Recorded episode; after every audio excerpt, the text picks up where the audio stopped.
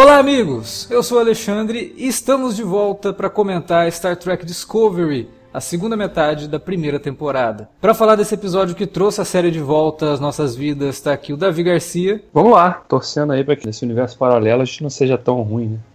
é, não sei. É, na verdade, as pessoas do universo paralelo costumam ser meio incompetentes, né? Então, tenho, meu, tenho, tenho meus, meus medos aqui. Nossas versões universo espelho talvez não tenham condição de gravar um podcast. Também com a gente está aqui o Felipe Pereira. Eu, eu, não sei se no universo paralelo teria cavanhaque ou não, porque ninguém nesse universo paralelo tem cavanhaque. Que é uma grande perda, né? Eu não, não é. consigo entender o motivo de, de, de, de, de não ter. Não, acho que quando mostrarem quem é o imperador, vai ter cavanhaque. Quem é o imperador? O Ming? Talvez, mas então, a série não, não, não. falou. Mas a gente vai. Não é o Palpatine? Pode ser também. Mas a gente vai tentar fazer umas elucubrações aqui. Eu, eu tenho minhas dúvidas sobre quem é o Imperador. Mas a gente fala sobre isso logo depois da vinhetinha. Não sai daí. Você curte os podcasts do Cine Alerta e quer ajudar a gente a manter esse conteúdo no ar? É muito fácil. www.padrim.com.br barra Cinealerta. Entre lá, dê uma olhada nos planos que temos à disposição e nos ajude. Como um dos nossos colaboradores, você ainda pode participar de hangouts, de sorteios mensais e de um grupo secreto no Facebook, onde você pode dar críticas, sugestões de pauta e muito mais. www.padrim.com.br padrim.com.br barra cinealerta. Entra lá, é rapidinho e você pode ajudar a manter o Cine Alerta no ar com esse conteúdo que você gosta. Fique agora com o podcast.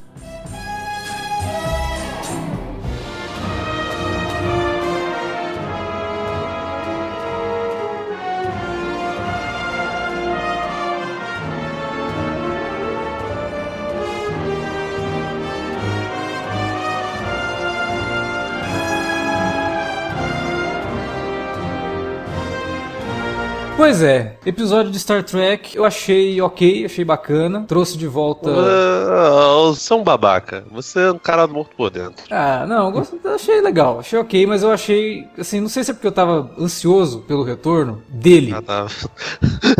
Depois do SS Callister, né, cara, você tava muito ansioso. Eu tava, não, eu tava ansioso pelo retorno dele, de um veterano de Star Trek. Jonathan ah, Frakes, é de volta a direção. O primeiro episódio de Star Trek ele dirige desde 1995. Se não contar o episódio de The Orville que ele dirigiu, né? Mas ok. Eu não conto. Não conta, não conta. não conta, né? Mas foi um episódio bem Star Trek de The Orville, o que ele fez também. Mas esse episódio, muito bem dirigido, tem algumas ideias bacanas de ação, inclusive. E uhum. isso chamou atenção. E me chamou atenção também que eles não demoraram muito, né? Não ficaram naquela de que, ó, oh, onde estamos? O que, que está acontecendo? E ficar o episódio inteiro. é, aí no último segundo do episódio, ah, é o universo espelho, né? Não. É. tá maluco, cara? Isso tava no release, velho. Se tava no release, todo mundo já sabia. Pois é, era esse o meu medo. Esse episódio, na verdade, ele tira várias dúvidas, entre aspas, que não já são dúvidas há muito tempo. Sim, é o, é universo espelho. E sim, o Tyler é o Vok. não tem mais, cara, não tem mais o que dizer agora, né? Saco. E, essa, esse é o meu maior problema com o episódio. É, é porque diz, mas não diz, né? Não, cara, porque é uma ideia merda, velho. Porra, é uma ideia ruim, cara. Ah, nossa, meu Deus. Ah, e, e, pior que eu não acho nem que ele diz e não diz, o, o Alex. Eu acho que ele tá na dúvida se ele, se ele é hétero. Então, tipo, se, se, a concepção do personagem não tá muito bem fundamentada, tá meio barro, meio tijolo, não sei se vocês conhecem essa expressão. Mas se ela tá meio barro, meio tijolo, fica difícil você também fazer uma grande revelação. Eu acho que o problema, a gente já tinha até discutido isso, né, cara, nos, nos minicasts anteriores, que foi que quando vez que você estende demais uma revelação, ela tende a ficar cada quando, quando ela é finalmente confirmada, ela tende a não ter impacto nenhum. Né? E, e parece ser o caso aqui, porque a gente tá. Aí agora vai discutir, tá, mas é o Tyler ou é o Vok? Porque o cara fala que ele lembra de coisa que ele não tem memória. É aquela coisa que a gente já falou também, da possibilidade de ser uma. Um híbrido. Né? Rolou ali, é, rolou um híbrido, uma mixagem ali de, de mentes ali, sei lá. Ah, não, mas a. Mas, tá, isso. mas o relatório do, do, do, do médico lá deixa bem claro, né? Ele fala, ah, diminuíram os seus ossos, trituraram seus ossos e tal. Tipo, é, é o VOC mesmo, assim. É o... uma, uma, uma pergunta, assim, o Davi levantou uma parada e ficou me perguntando: esse episódio foi escrito pelo Jonathan Nolan? Por quê? Porque, cara, é a mesma coisa do Westworld, né, cara? Vamos empurrar pra. Será que ele não, não, conversou que nem o Stephen King conversou lá com os caras do Lost? E, pô, vamos usar a ideia dele aí, do, do purgatório, meu. E aí, tipo, os caras Ele foi mandou um papinho. Por mais que a gente tenha é, criticado bastante o Westworld lá, por conta dessa extensão também, na hora de revelar quem era o personagem, o Homem de Preto, não sei o que, a mise-en-scène da coisa ficou bacana, sabe? Tipo, a transformação do cara, quando mostra do passado pro presente, né? Então, e, pelo menos isso aqui. Agora, no, no, Star Trek, cara, desde o primeiro episódio, os fãs já se tocaram que é o Vok. E aí você, quando tem a chance de, olha, é o Vok mesmo, não, vamos, vamos chocar com outra coisa, vamos matar um personagem legal aqui, vamos matar o médico. Sei lá, Pra mim não teve impacto nem a morte do médico, do médico, por mais que eu achava ele um personagem bacana, e nem toda essa revelação, porque a gente já tinha matado. Isso era só uma questão de quando que vocês vão revelar. eu, eu ia falar, a gente não, mas pelo menos no meu caso eu tava não, negando eu isso, né? Eu só, espero, eu só espero agora que esse, esse episódio teve algumas cenas desse sentido, né? O, o, o Vok Tyler com a Laurel e depois com a, com a Michael, que eles não vão faz, não façam aí uma versão do Na Flor seus dois maridos aí no espaço, né? Um, porra, o cara é apaixonado pelas duas, né? Tem uma ligação forte com as duas, aí tem um conflito, vai ficar nisso aí? Vai ser isso a história? Do, a gente já viu dicas de que vai ser isso, né? Porque a Laurel fala pra ele, ué, por que, que você não se lembra de quem você é mesmo declamando, né? Porque ele tinha o gatilho ali para destravar a mente dele, né? que era a oração lá pra, pra Kaylis. E aí ela fica intrigada, por que, que você não, né, não, não despertou o gatilho? É por causa dos sentimentos que ele teve pela Michael. Não, a experiência não, não funcionou. Então, vocês não acharam a transformação lá do Stamets meio parecida com a do, do Dr. Manhattan lá no, no, no, no primeiro piloto? Sim, sim, você tá falando do... como é que é o nome dele? Gary Mitchell? É. É, do Gary Mitchell. Eu lembrei muito por causa do lance do olho, tem um, momento que ele empurra, né, o, o médico. Eu achei que ele também ia ficar olhando pro alto, assim, que nem o o, ator, lembra que ele, ele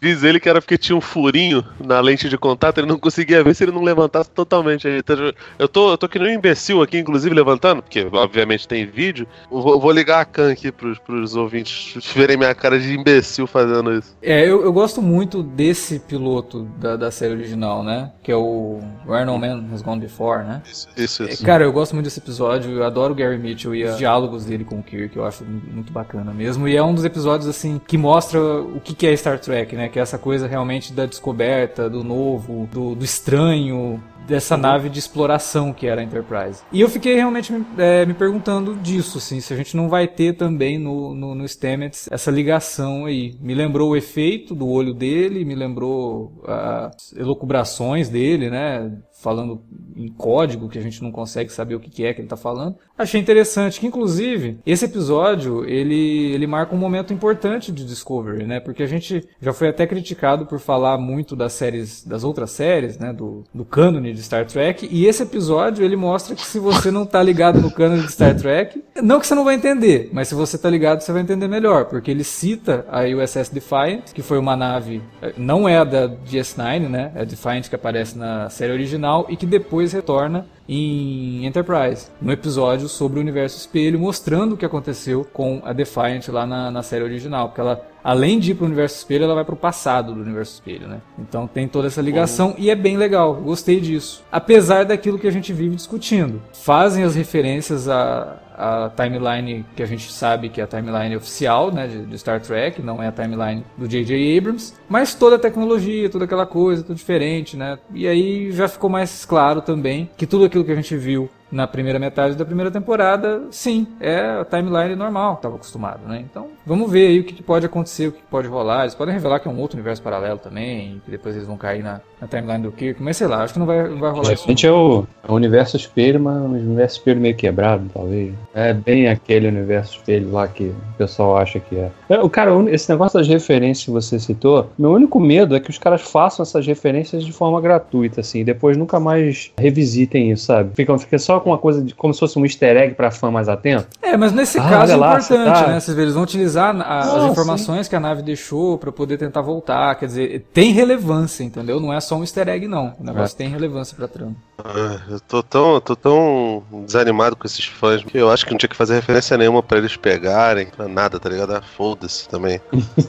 Ah, não, não, não, Não, go- mas- Ai, não gostei, Eu- não sei o quê, porque a reclamação que o, que o Davi ficava fazendo em relação a os fãs que reclamaram lá de Last Jedi, eu encaixo muito melhor no, no caso dos fãs que ficam reclamando de, de Discovery porque muda a coisa, porque tem palavrão, porque tem coisa. Porra, vai tomar no cu. Ainda que já existe uma, cultu uma cultura ranzinza muito maior com, com os trackers do que com os fãs de Star Wars, mas mesmo assim. Mas o lance do palavrão eu acho válido discutir, sabe? Porque série não deu motivo pra aquilo. Foi- é, Por exemplo, nesse episódio rolou um palavrão que ficou legal. Tipo, quando ela fala asshole, né? A, a Chile, ela, ah, temos lá que Hum. pegar aqueles assholes, né? Aí ela fala, opa, foi demais, eu, eu exagerei. Aí o, o capitão fala, não, aqui não. Eu gostei. Aí sim você justifica um palavrão, entendeu?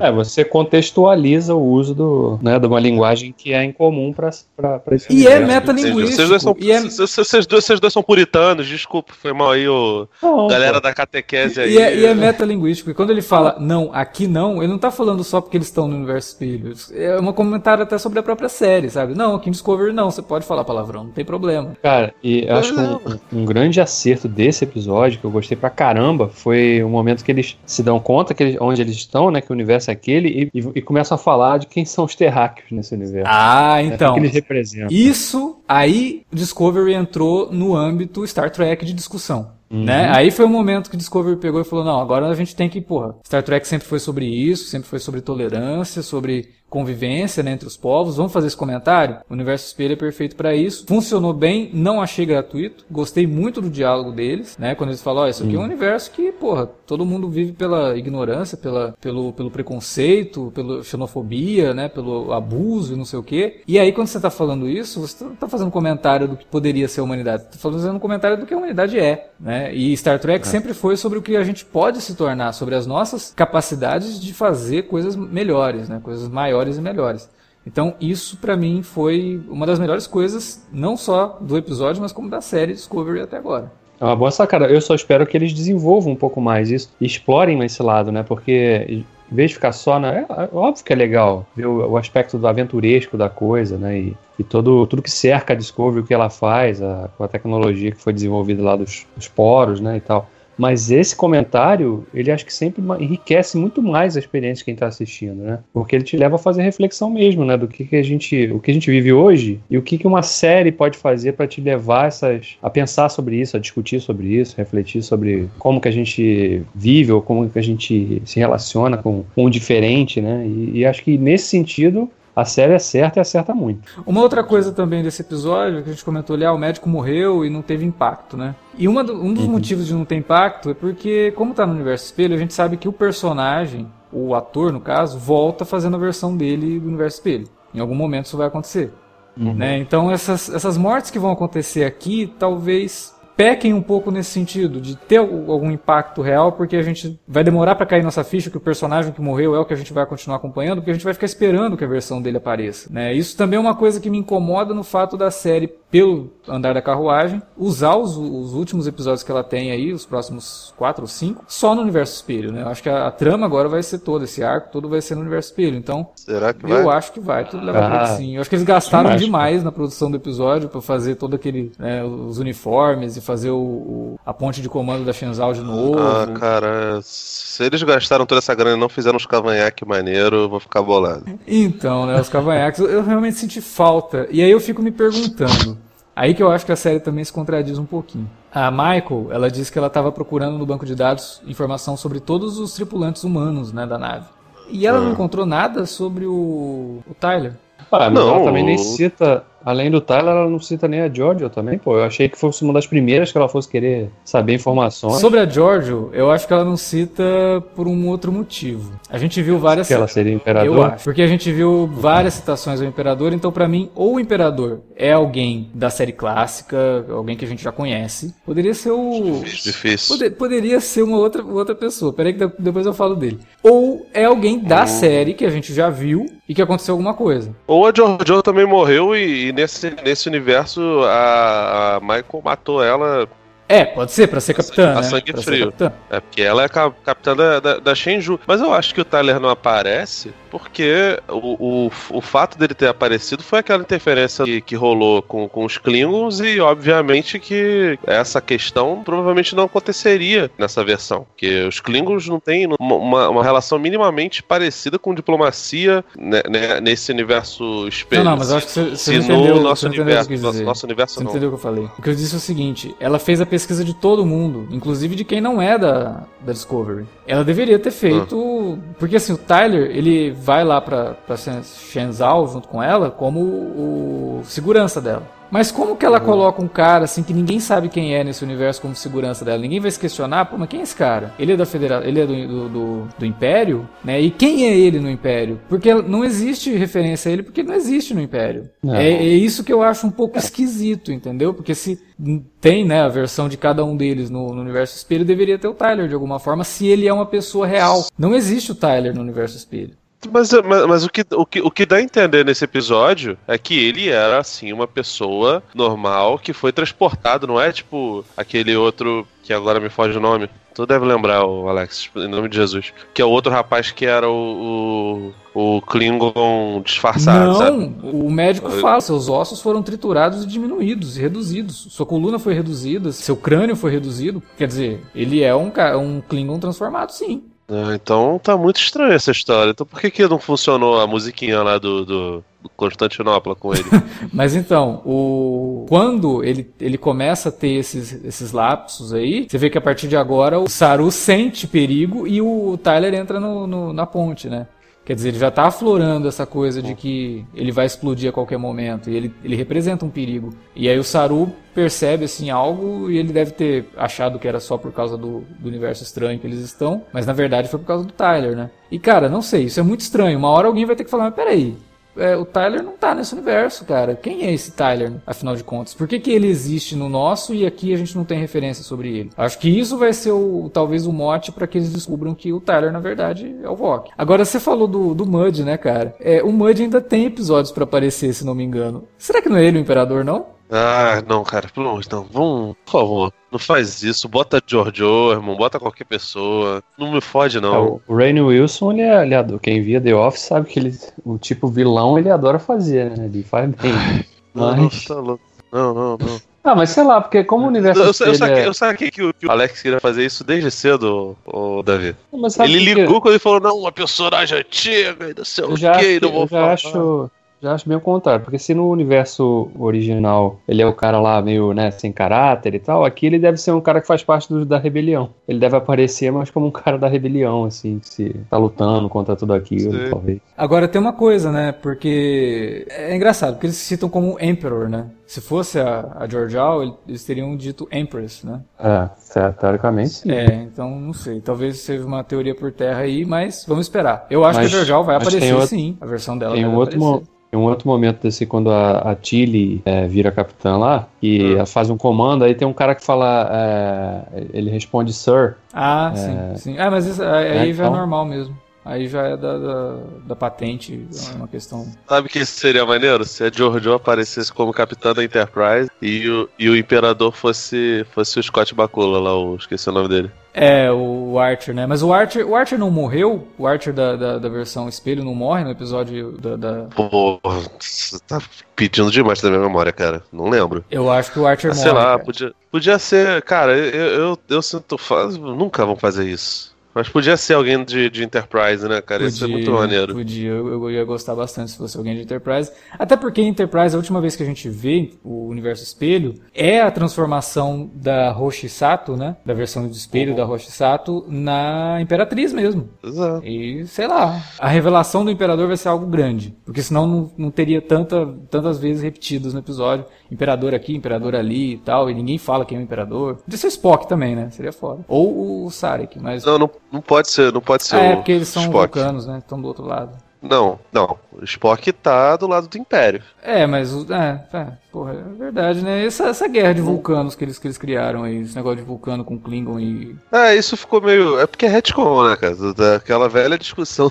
do, do, do, do retcon, mas assim, ainda dá para explicar algumas coisas. Ainda o lance do, do, do Spock ser mestiço pode explicar o fato de ele estar na mesma nave do, do, do Kirk, então isso não, não pega tanto e tal, mas o Sarek podia ser também, sei lá, acho difícil, né, porque por conta disso, porque o Sarek de fato é um vulcano, mas assim, a Michael é filho de Sarek, tá, tá na tropa, é capitã. Então, a gente não sabe se no universo espelho ela tem essa ligação com Sarek, né? Talvez não tenha. Talvez ela tenha sido criada como, hum. como humana mesmo, né? Será? Acho difícil, né? Porque, de qualquer forma, no, o Império é também contra os Klingons, né? Então, essas ligações pessoais provavelmente existem. Mas, cara, sabe, sabe o que eu achei legal? Começo do episódio, eu pensei comigo, caraca, esse episódio vai ser só, vai ser um, um enorme epílogo, tá ligado? E assim, quase uns 20 minutos antes de terminar, eles param de, de fazer a referência e de tentar transformar o SS Discovery em ISS Discovery, esse negócio todo, e começa uma nova trama. Então, tipo assim, é meio que um. São dois episódios em um, sabe? E, cara, tipo, foi muito legal. A, a, a ideia de colocar lá a Wesley Crush da vez, lá lá sendo a capitã, dando uma, uma maior importância pra, pra personagem.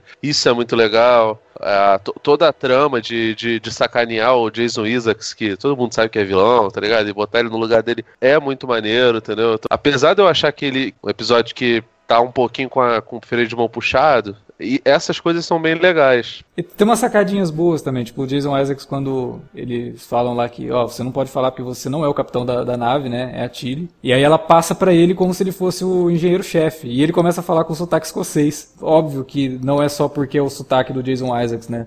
É uma referência ao, ao Scott, então, legal. É, esse episódio teve alguns, algumas coisas muito boas e algumas mais ou menos, né? Mas acho que ele, ele serve, no fim das contas, muito mais como preparação mesmo que vai ser esses cinco episódios finais da temporada. Né? Eu acho também que eles vão ficar realmente no universo espelho e só no 15 episódio é que encontram uma maneira, se encontrarem uma maneira, né? De voltarem pro universo original. É, tem uma outra coisa que a gente pode também ver durante os próximos episódios, que eles estão trabalhando com a hipótese de que a Discovery do universo espelho foi pro universo normal, né? É, isso é mencionado, né? Então a gente talvez possa ver aí uma subtrama envolvendo a Discovery do é, mal, né? Pode até mostrar o que, paralelamente, né? O que está acontecendo no original e com, com o espelho também. Cara, né? ou a hora que eles voltarem pro universo normal, descobrirem que a Discovery fez uma merda muito grande, sabe? E aí eles terem que consertar isso na segunda temporada. Que é o bem provável de acontecer. Eles chegarem lá é. e, tipo, tá tudo zoado mesmo. É, gostei do design do, do, do dos uniformes. É, Pô, muito maneiro. Muito, né? Lembrou um pouco o Juiz Dredd, né? Aquele dourado em cima preto. é, aquele, aquela ombreira, né? É, lembrou um pouco o Juiz Dredd. Eu, eu vi, eu tava revendo o Robocop esses dias. É, cara, muito maneiro. Isso é muito louco. Porque do, durante um tempo, uma das concept arts, não sei se estão ligados, né? Era, Era pra ser igual ao, ao, ao Juiz Dredd. Pô, só faltou um deles andar todo, todo todo troncho, tá ligado? Que nem o, o Robocop do Peter Weller. Mas não, infelizmente não, não voltaram a referência. Mas, cara, bem bonito, né?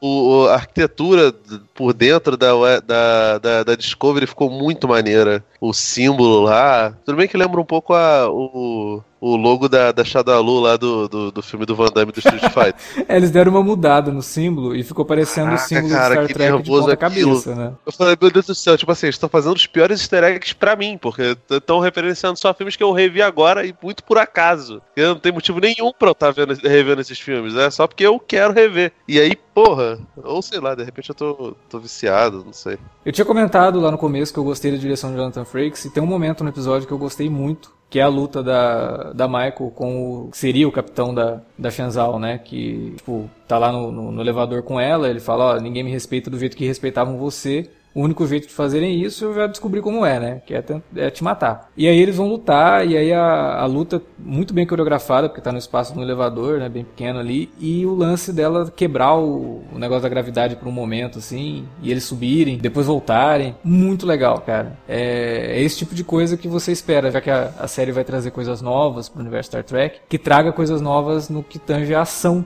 em Star Trek, né? Mostre coisas mais elaboradas, assim. E também como que eles tentaram, nas cores do, das nebulosas e da, dos destroços que estão no espaço, diferenciar do espaço comum, né? Tem, um, tem uma cor muito mais arroxeada ali em volta das naves, parece que o espaço emite uma luz mais roxeada.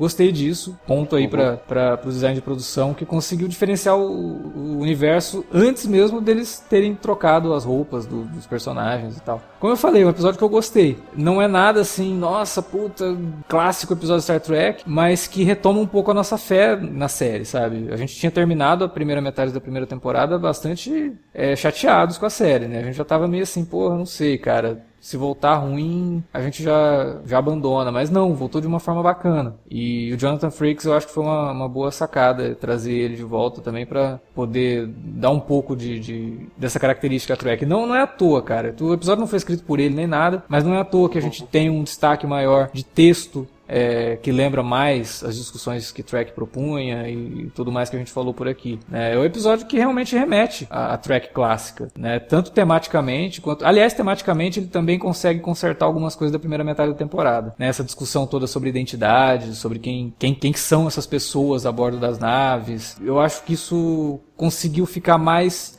redondinho do que a série estava se mostrando. Eu acho que ela está mais certa. Talvez aquilo que a gente falou no. Acho que a gente falou isso no último minicast, né? Que a partir dessa segunda metade, talvez o envolvimento dos roteiristas tenha sido maior, porque como eles mudam a, o arco de histórias, eles não precisavam ficar presos ao que estava previsto para a série, mas que acabou não acontecendo, né? Que era a série do Brian Fuller, que não, não aconteceu, mas eles tinham que fazer. Então talvez essa segunda metade seja o início realmente de Discovery como algo com uma identidade melhor definida, né? Vamos torcer torcer para que sim, vamos torcer que para a segunda temporada eles melhorem ainda mais, cara. Porque a gente falou, é, seria triste demais ter uma série ruim de Star Trek, já não chega o que o Chris Carter tá fazendo com o Arquivo X. Tomara que os outros episódios sejam bons, mas o, a estreia da 11 temporada de Arquivo X foi horrorosa, né? Então, assim, são duas marcas importantíssimas, pelo menos para mim, eu acho que pra vocês também. É, e é ruim demais você ver o troço sem saber para onde vai, sabe? Eu acho que esse episódio mostrou que a série tem um caminho sim, e ela, tá, e ela começa a, a trilhar esse caminho de uma forma mais coesa do que estava na primeira metade.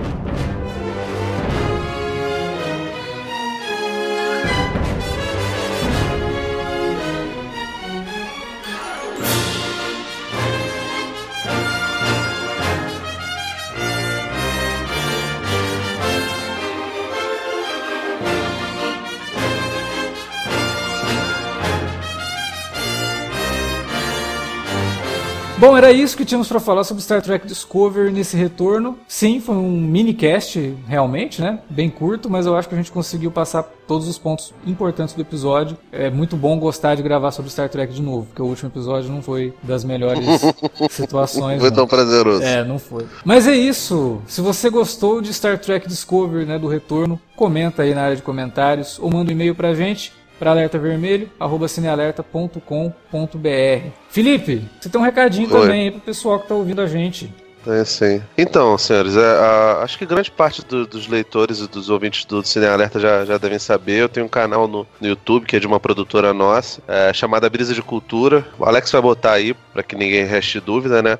A gente tem dois programas agora no ar. Um chama-se Cinema Raiz, que é onde a gente fala sobre lançamentos de cinema e que vai mudar um pouquinho o formato é, por agora e que vai, vai ter um, um novo quadro mais voltado para o humor, que, que ainda vai estrear em, em 2018. E a gente tem um programa sobre rap chamado Quebra Lírica, onde a gente analisa as letras de, de, de alguns raps nacionais. Raps bem legais, para quem curte, assim, tá, tá sendo um negócio bem legal, está tendo um feedback bom disso. E em breve vai ter gameplay, vai ter um monte de coisa, então convidar os ouvintes do Cine Alerta para ir lá, Brisa de Cultura, no YouTube e curtir a gente nas redes sociais, Cinema Raiz e Quebra Lírica. A gente fala de séries também, falamos de Discovery já, provavelmente vamos falar aí do, do final de Discovery também. E é isso, gente. É isso aí. Entra lá, o link tá aí no post. E para falar com a gente, além dos comentários, você também pode entrar lá no, nas redes sociais, facebook.com.br cinealerta ou arroba cinealerta no Twitter. Utilize as redes também para divulgar o nosso conteúdo. Lembra a galera aí que a gente está discutindo Star Trek Discovery e a 11 temporada de Arquivo X. Toda terça Arquivo X, toda sexta Star Trek Discovery e na quarta-feira, uma quarta sim, uma quarta não, também conhecido como quinzenalmente, temos o alerta vermelho ou o alerta de spoiler. E também, óbvio, não se esqueça, www.padrim.com.br barra Cinealerta. Uma das melhores formas de você ajudar a gente a manter o conteúdo do Cinealerta no ar. Beleza? Até semana que vem, galera. A gente se vê por aí.